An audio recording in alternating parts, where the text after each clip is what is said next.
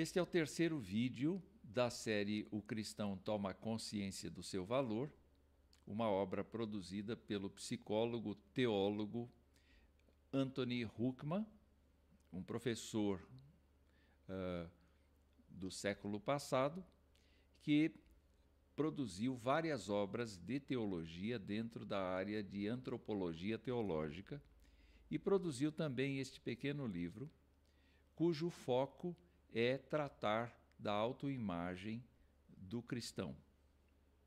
No vídeo de hoje, nós vamos continuar na parte número 1, um, o pano de fundo bíblico, e vamos para o capítulo 2, onde teremos o título O Júbilo do Perdão.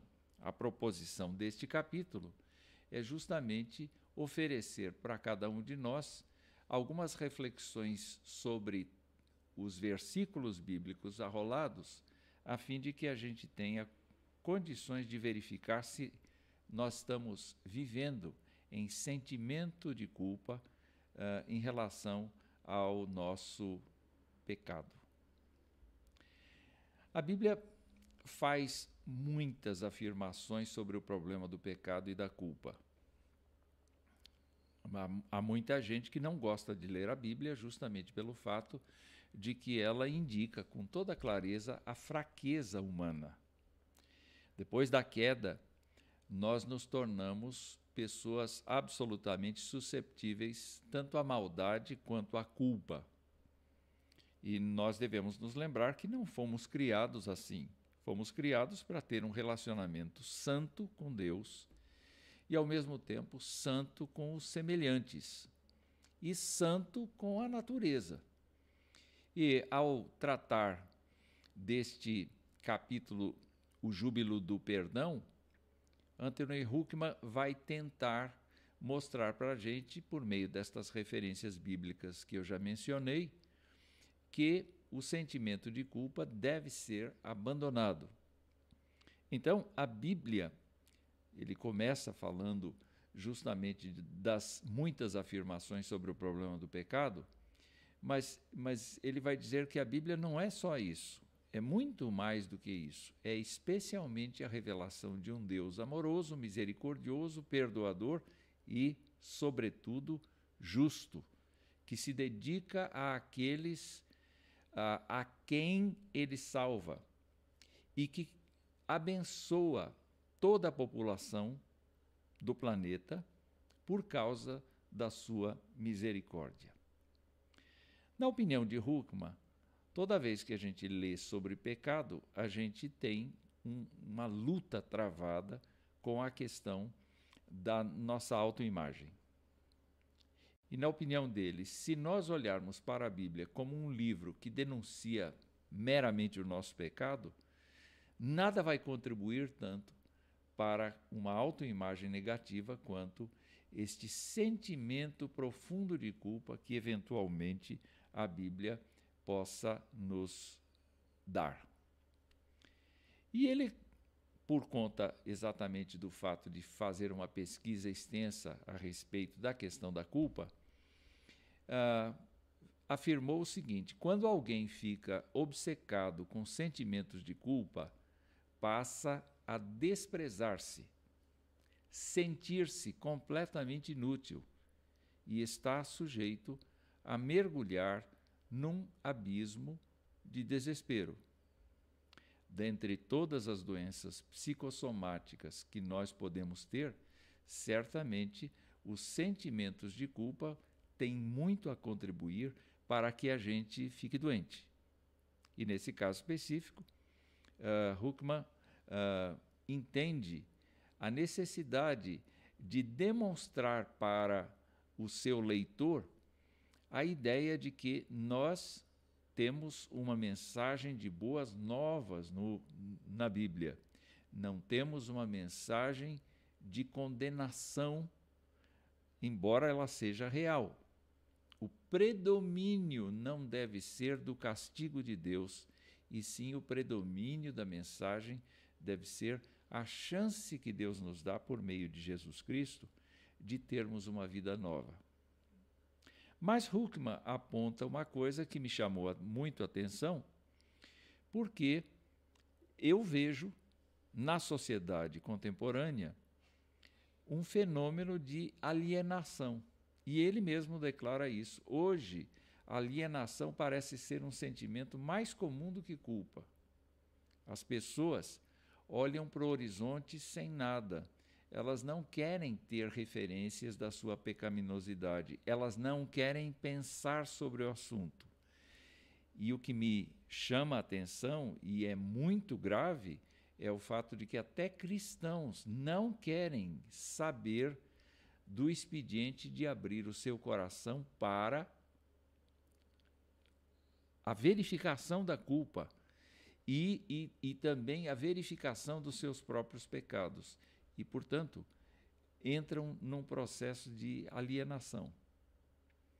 Ah, na verdade, quando, quando a Bíblia fala da nossa culpa, ela não fala de pequenas coisas, ela fala de coisas muito grandes e graves. Porque a Bíblia mostra que a nossa culpa é muito mais séria do que nós pensamos. Sabe por quê? Porque quando fazemos o que é errado, nós não pecamos apenas no sentido horizontal contra outras pessoas. Nós pecamos no sentido vertical contra o próprio Deus. Um exemplo muito claro para Huckman e para nós também é justamente o fato de que Davi, quando cometeu adultério e mandou assassinar o marido de Batseba, colocando-o na frente da batalha, ele foi denunciado pelo profeta. Ele foi, ele foi uh, descoberto, embora tentasse esconder o seu pecado de todo jeito. Eu posso imaginar Davi andando pelo palácio ali, não é? Uh, recolhendo aquela nova esposa, não é? Com uma cara de piedade, um ar de piedade, mas ao mesmo tempo eu posso perceber o que ia no coração dele, o que ia na vida dele. E quando ele faz a oração de confissão no Salmo 51, o que, que ele diz? Eu pequei contra ti, contra ti somente, e fiz o que é mal perante os teus olhos, de maneira que serás tido por justo no teu falar e puro no teu julgar. Huckman chama a nossa atenção para o fato de que, quando pecamos contra pessoas ou contra nós mesmos, no fundo, nós estamos transgredindo a vontade e a santidade de Deus. E por isso nós somos culpados diante de Deus, pecando contra Ele. Então nós precisamos recordar textos. Huckman faz questão de colocar textos bíblicos para comprovar as afirmações que ele faz. A primeira verdade bíblica importante que a gente tem aqui é que nenhum ser humano é livre de culpa. Não existem seres humanos livres de culpa.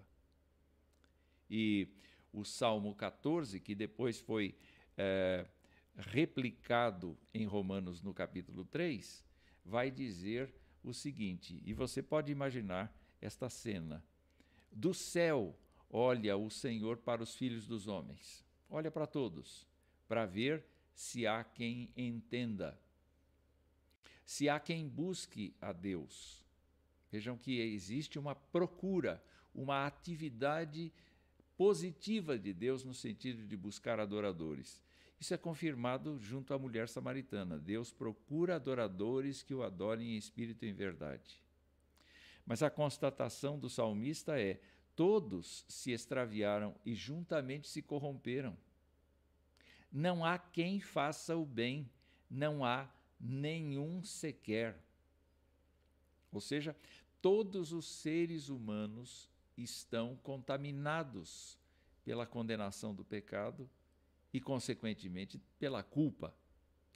Aqueles que foram remidos pelo sangue de Jesus Cristo entram para uma nova condição. Mas o retrato inicial de suas vidas é justamente este que está posto aqui. Quando o apóstolo Paulo replica o texto do Salmo 14, ele vai dizer: Não há temor de Deus diante de seus olhos. As pessoas ignoram que Deus existe, as pessoas rejeitam o conceito de um Deus pessoal, as pessoas aceitam que existe um poder sobrenatural, eventualmente, mas elas não querem comunicação com Ele. Exatamente por conta do fato de que a sua tendência é ser justamente é, reprovados por seus atos, por suas ações, por suas palavras. Estão carregadas de culpa.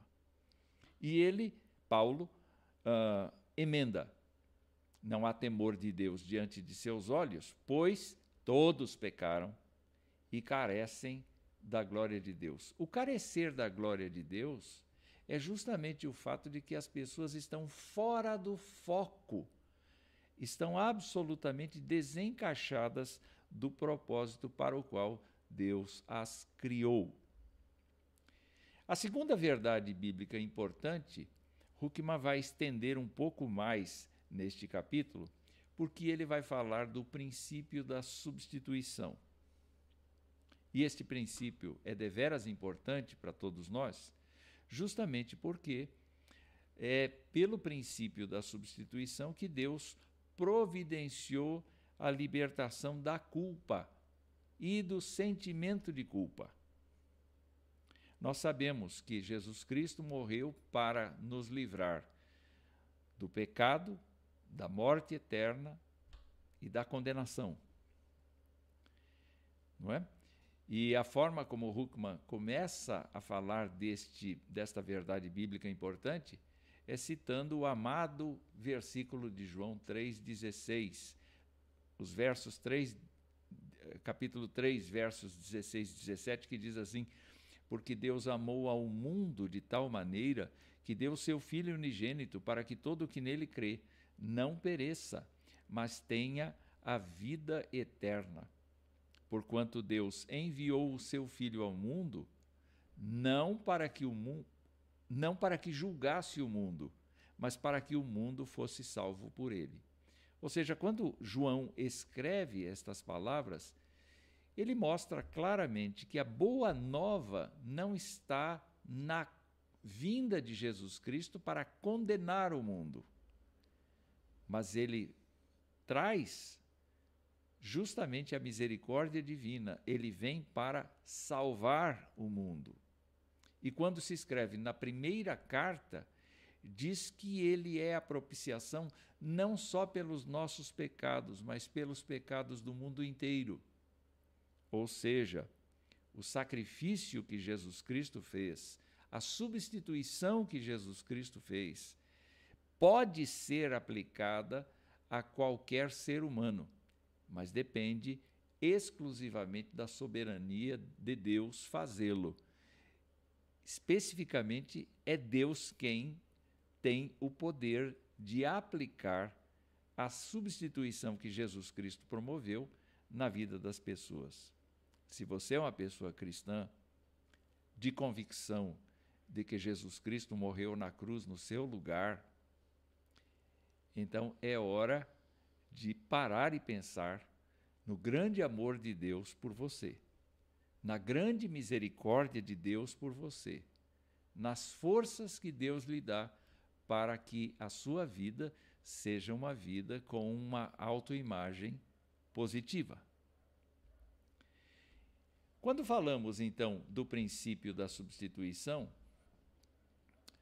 nós vamos verificar que esta ideia procede na teologia do apóstolo Paulo, quando escreve aos Romanos. E ele escreve: sendo justificados gratuitamente por sua graça, mediante a redenção que há em Cristo Jesus, a quem Deus propôs no seu sangue como propiciação mediante a fé para manifestar a sua justiça, por ter Deus, na sua tolerância, deixados impunes os pecados anteriormente cometidos. tendo em vista a manifestação da sua justiça no tempo presente, para ele mesmo ser justo e o justificador daquele que tem fé em Jesus. A ideia de que Deus está irado contra nós e Jesus Cristo não está irado contra nós, porque Jesus Cristo veio à terra morrer, não procede. Quando falamos de Deus, certamente ele é irado contra o pecado, contra a injustiça, contra as injúrias das, à sua santidade. Mas olha só, quem é que propôs que Jesus Cristo viesse à Terra? Não foi Deus? Quem é que não, quem é que propôs que Jesus Cristo entregasse o seu sangue e que toda pessoa que cresce fosse trazida para Deus? Quem é que propôs ter tolerância e deixar impunes os pecados cometidos pela pessoa na sua ignorância? Não foi Deus? Então, deste texto aqui, embora não haja a presença uh, constante aqui, não é mencionada aqui a pessoa do Espírito Santo de Deus, nós podemos pensar claramente que Deus, claro, mantém a sua ira contra o pecado, detesta o pecado, sim. E como os seres humanos são impotentes, ele mesmo, por misericórdia, por amor, por, por graça, efetua todo o processo de substituição. Idealiza o processo de substituição enquanto seu filho Jesus Cristo vem em carne à terra e assume o princípio da substituição em nosso lugar, exatamente para que Deus, ao final, seja visto por nós como um Deus justo, mas ao mesmo tempo um Deus que nos justifica perante si mesmo, quando temos fé em Jesus Cristo. Ainda Paulo explicando aos Coríntios, vai nos dar uma ideia maravilhosa deste princípio da substituição, afirmando que tudo provém de Deus, que fez o quê? Ele nos reconciliou consigo mesmo por meio de Cristo e nos deu o ministério da reconciliação. Ou seja, não somos apenas alvo da misericórdia divina para nos limpar da culpa, para nos limpar do sentimento de culpa, mas nós somos portadores da mensagem de que Deus está disposto, sim, a reconciliar pessoas consigo mesmo, justamente por conta do trabalho que Jesus Cristo fez. E o que é que ele fez? Ele reconciliou consigo o mundo. E o que mais ele fez? Ele não imputou aos homens as suas transgressões. Paulo está dizendo que uh, Deus não levou em conta o nosso passado, ainda que fosse um passado ruim, desprezível aos seus olhos, ele não levou em conta. E ele nos confiou, uh, confiou ao apóstolo, confiou a todo crente a palavra da reconciliação. E eu acho muito bonita a expressão que Paulo usa agora no verso 21. Aquele que não conheceu o pecado, que é Jesus. Jesus não conheceu o pecado. Ele, Deus, o Pai, o fez pecado por nós, para que nele fôssemos feitos justiça de Deus. Isso quer dizer que o júbilo do perdão deve passar na nossa mente esta alegria de ser perdoados, como não apenas como uma bênção muito grande, mas como um compromisso, um compromisso formal de nós vivermos sob uma autoimagem positiva. Somos filhos e herdeiros, co-herdeiros com Cristo, se com ele sofrermos. É o que diz Paulo. É um texto bem grande agora, que eu vou ler aqui para que e você pode me acompanhar. O resultado disso é que uma pessoa que crê em Jesus Cristo e está, portanto, verdadeiramente unida a Ele, não deve mais ser perturbada por sentimentos de culpa. Havendo confessado seus pecados a Deus e pedido perdão com base nas obras de Cristo, essa pessoa pode ter certeza, segundo a Escritura, que sua culpa foi eliminada. Já que sua culpa foi levada por Cristo como seu substituto, o crente não precisa mais carregá-la. A culpa, portanto, não deve ser mais um problema em sua vida. É claro que quando ela faz algo errado, deve confessar imediatamente seu pecado a Deus e à pessoa prejudicada, consertando o erro, se necessário. Quando é que é necessário?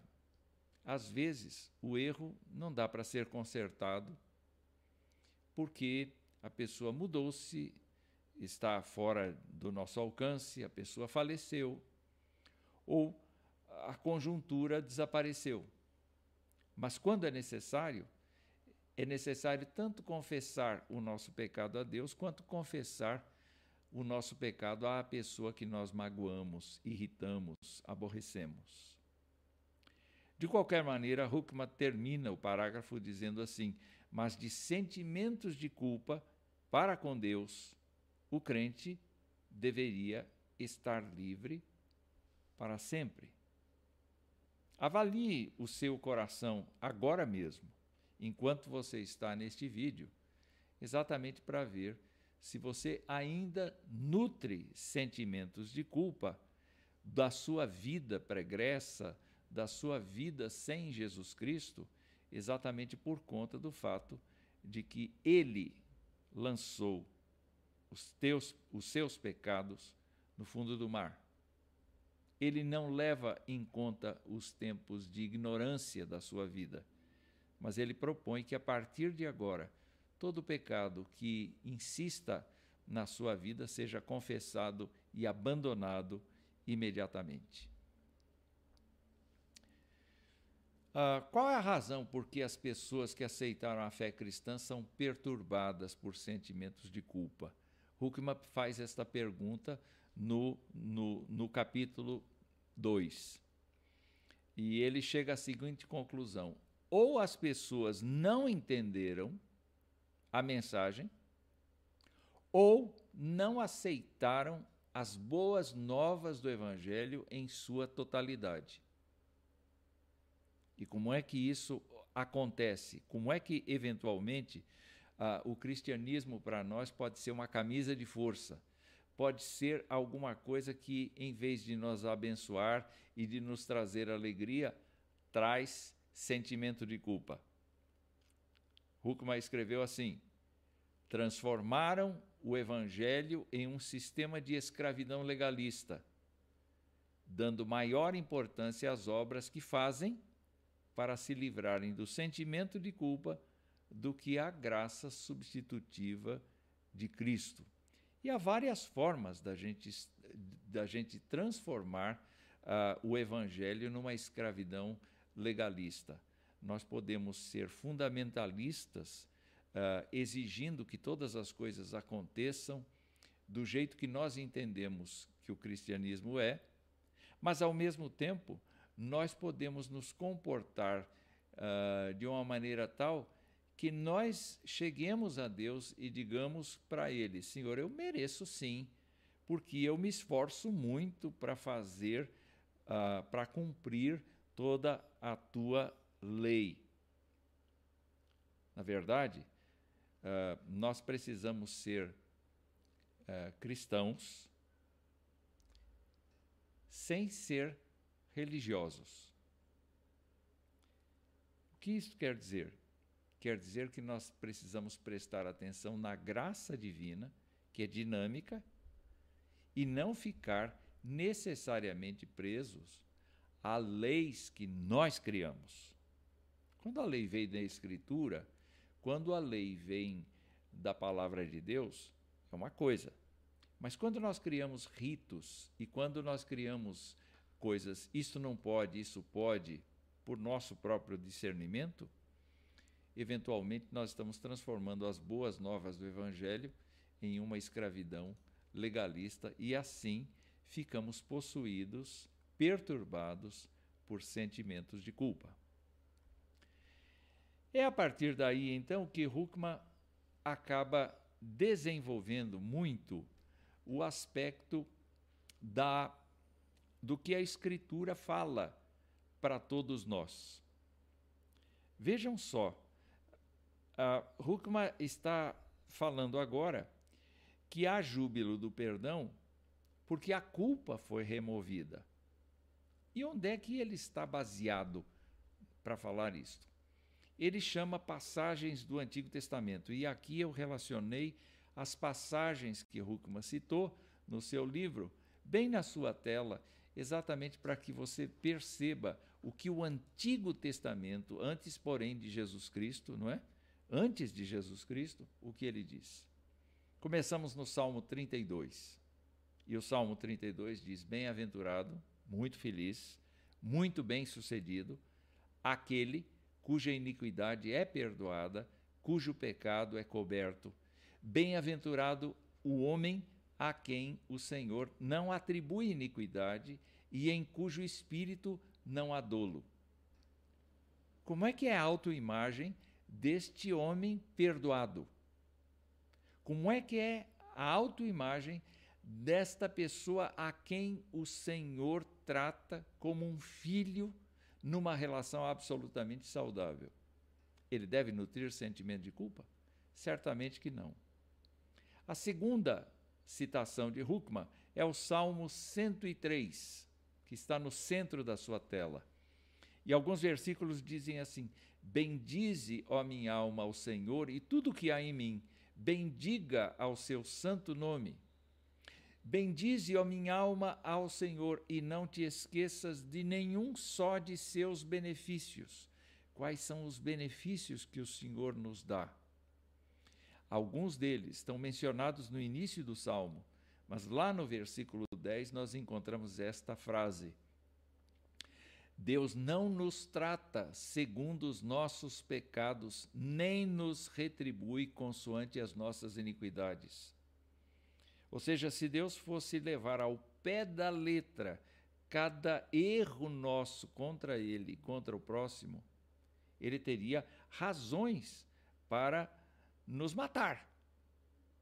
Entretanto, ele não faz isso, porque estando nós debaixo da graça de Deus, ele não nos retribui segundo o que nós merecemos receber.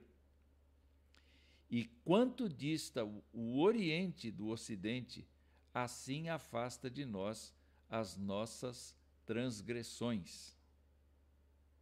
Onde é que estão as minhas transgressões confessadas? Onde é que estão os meus pecados que foram declarados a Deus e foram abandonados? Eu posso assegurar que eles estão muito distantes, de acordo com a fala do salmista. O próximo texto é Isaías 43, que fica no canto inferior esquerdo da sua tela. E diz: Eu, eu quem? Jeová, Jeová Deus, eu, eu mesmo sou o que apago as tuas transgressões por amor de mim e dos teus pecados não me lembro. Ou seja, Deus precisa fazer uma ginástica muito grande porque a memória dele é perfeita. Mas ele não considera os pecados perdoados. Ele não fica regurgitando os pecados que foram cometidos e foram confessados. Nós é que fazemos isto. Às vezes nós pecamos pedimos perdão a Deus uma vez, duas vezes, três vezes, quatro vezes e ainda nos sentimos mal, achando eventualmente que Deus não teria perdoado. Se foi feito com a fé na Escritura, queridos, nós temos que pensar, realmente, nós temos que pensar que Deus não se lembra. A quarta passagem está no canto superior direito: Desfaço as tuas transgressões como a névoa e os teus pecados como a nuvem. Torna-te para mim, porque eu te remi. O, o profeta está declarando que Deus faz dos nossos pecados como a gente verifica com a neblina, ela se dissipa. A nuvem se dissipa.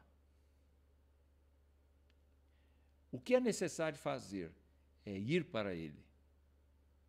Por quê? Porque o Senhor nos remiu. O Senhor nos perdoou em Cristo Jesus. A última passagem do Antigo Testamento selecionada aqui é a de Miqueias, o capítulo 7, que diz: Quem, ó Deus, é semelhante a ti, que perdoas a iniquidade, te esqueces da transgressão do restante da tua herança? O Senhor não retém a sua ira para sempre, porque tem prazer na misericórdia. É muito bonito isso. Tornará a ter compaixão de nós, pisará aos pés as nossas iniquidades e lançará todos os nossos pecados nas profundezas do mar. A conjuntura deste trecho de Miqueias é de uma condição muito desfavorável de Israel por conta da sua insistência em adorar outros deuses que não o Deus de Israel. E mesmo assim, a despeito de haver uma crise espiritual muito grande na vida daquela gente, Deus manda o profeta Miqueias falar deste jeito. E quando o profeta olha para o Senhor, pergunta: quem é que é comparável a este Deus que perdoa iniquidade e esquece da transgressão. É, é isso que Huckman quer pronunciar aqui. Ele não quer eliminar a ideia de que o pecado é uma coisa muito séria. Mas ele quer mostrar muito, com muito mais força, com muito mais evidência, ele quer mostrar que Deus está disposto a perdoar pecados e limpar o nosso coração de todos os sentimentos que podem prejudicar a nossa autoimagem de cristãos. Indo para o Novo Testamento, nós temos mais textos ainda, e agora, naturalmente, incluindo a pessoa do Senhor Jesus Cristo. E a primeira fala é dele, em João 5, 24 nós encontramos isto. Em verdade, em verdade vos digo: quem ouve a minha palavra e crê naquele que me enviou, tem a vida eterna, não entra em juízo, mas passou da morte para a vida. Como é que nós vamos carregar o sentimento de culpa quando nós estamos na nova vida? O segundo texto está num discurso que o apóstolo Paulo fez e que Lucas registrou em Atos, no capítulo 13. E Paulo dizia: Tomai, pois, irmãos, conhecimento de que se vos anuncia remissão de pecados por intermédio deste. Estava falando de Jesus. E por meio dele, Jesus, todo o que crê é justificado de todas as suas coisas, de todas as coisas das quais vós não pudestes ser justificados pela lei de Moisés. Enquanto que a lei de Moisés somente acusa porque ela não tem força para perdoar, a graça do Senhor perdoa pecados. E toda pessoa que crê em Jesus Cristo é justificada, ou melhor, declarada justa, não inocentada, mas declarada justa pelo Senhor e faz parte da sua família. Como é que nós podemos trabalhar este conceito da autoimagem? Certamente, uma pessoa nestas condições que aceita esta mensagem precisa ter o seu coração renovado. O próximo versículo é de Romanos 5:1, quando o apóstolo dizendo aos romanos afirma: "Justificados, pois mediante a fé, temos paz com Deus por meio de nosso Senhor Jesus Cristo. E mais adiante, em Romanos 8, ele diz: Nenhuma condenação há para os que estão em Cristo Jesus. Mais adiante, neste mesmo capítulo, ele vai falar, vai fazer algumas perguntas. E algumas delas são muito importantes para a autoimagem. Quem intentará acusação contra os eleitos de Deus? Aí nós podemos dizer, nós podemos dizer com toda clareza, é, o diabo poderia intentar alguma coisa, mas uh, é Deus quem justifica. Então, a acusação do diabo não serviria. Mas então quem mais poderia acusar? Os outros seres humanos poderiam nos acusar. Mas é Deus quem justifica. Então não serviriam estas acusações. Mas nós mesmos podemos nos acusar. Diante da graça de Deus, é Deus quem nos justifica. Quem é que os condena? Quem os condenará? pergunta Paulo. É Cristo Jesus quem morreu, ou antes quem ressuscitou, o qual está à direita de Deus e também intercede por nós. Não existe condenação para os que estão em Cristo Jesus. E aos Efésios, o apóstolo Paulo afirma que em Jesus Cristo nós temos a redenção pelo seu sangue, a remissão dos pecados, segundo a riqueza da sua graça que Deus derramou abundantemente sobre nós em toda a sabedoria e prudência. O que significa que a remissão dos pecados é justamente o transporte dos pecados para um outro lugar. Nós não temos que guardá-los na nossa lembrança nem no nosso coração. Nós temos que abandoná-los e viver para Cristo. Nós temos ainda mais três textos que eu gostaria de ler agora em Hebreus. Hebreus capítulo 9. E ele diz assim: Cristo não entrou em santuário feito por mãos, figura do verdadeiro, porém no mesmo céu, para comparecer agora por nós diante de Deus. Nem ainda para se oferecer a si mesmo muitas vezes, como o sumo sacerdote cada ano entra no Santo dos Santos com sangue alheio. Ora, neste caso, seria necessário que ele tivesse sofrido muitas vezes, desde a fundação do mundo. Agora, porém, ao se cumprirem os tempos, se manifestou uma vez por todas para aniquilar, pelo sacrifício de si mesmo, o pecado. Em outras palavras, a razão pela qual nós estamos condenados é o pecado a razão pela qual nós fomos restaurados à graça de Deus é a sua misericórdia por meio do sacrifício redentivo de Jesus Cristo. E é maravilhoso saber que a nossa vida foi transformada para estar em relacionamento com a divindade para sempre. Como fica a nossa autoimagem aqui? Ainda que nós pequemos e não estejamos livres disso, porque se dissermos que não fazemos isso, nós nos tornamos mentirosos e podemos dizer que Deus é mentiroso também. Mas João nos lembra, na sua primeira carta, que se confessarmos os nossos pecados, Ele, Deus, é fiel e justo para nos perdoar os pecados e nos purificar de toda injustiça. Cada pecado precisa ser confessado, precisa ser dito a Deus, precisa ser admitido diante de Deus. Aqueles pecados antes da nossa conversão, Deus não levou em conta nos tempos da ignorância, da nossa ignorância. Mas a partir do instante em que nós nos tornamos conscientes, a nossa responsabilidade é, à medida que falhamos com o Senhor, abrir o nosso coração para Ele. E o último texto está no livro do Apocalipse, uh, e ele está saudando, o autor está saudando os seus leitores, E ele diz: da parte de Jesus Cristo, a fiel testemunha, o primogênito dos mortos e o soberano dos reis da terra. E aí ele começa com uma doxologia.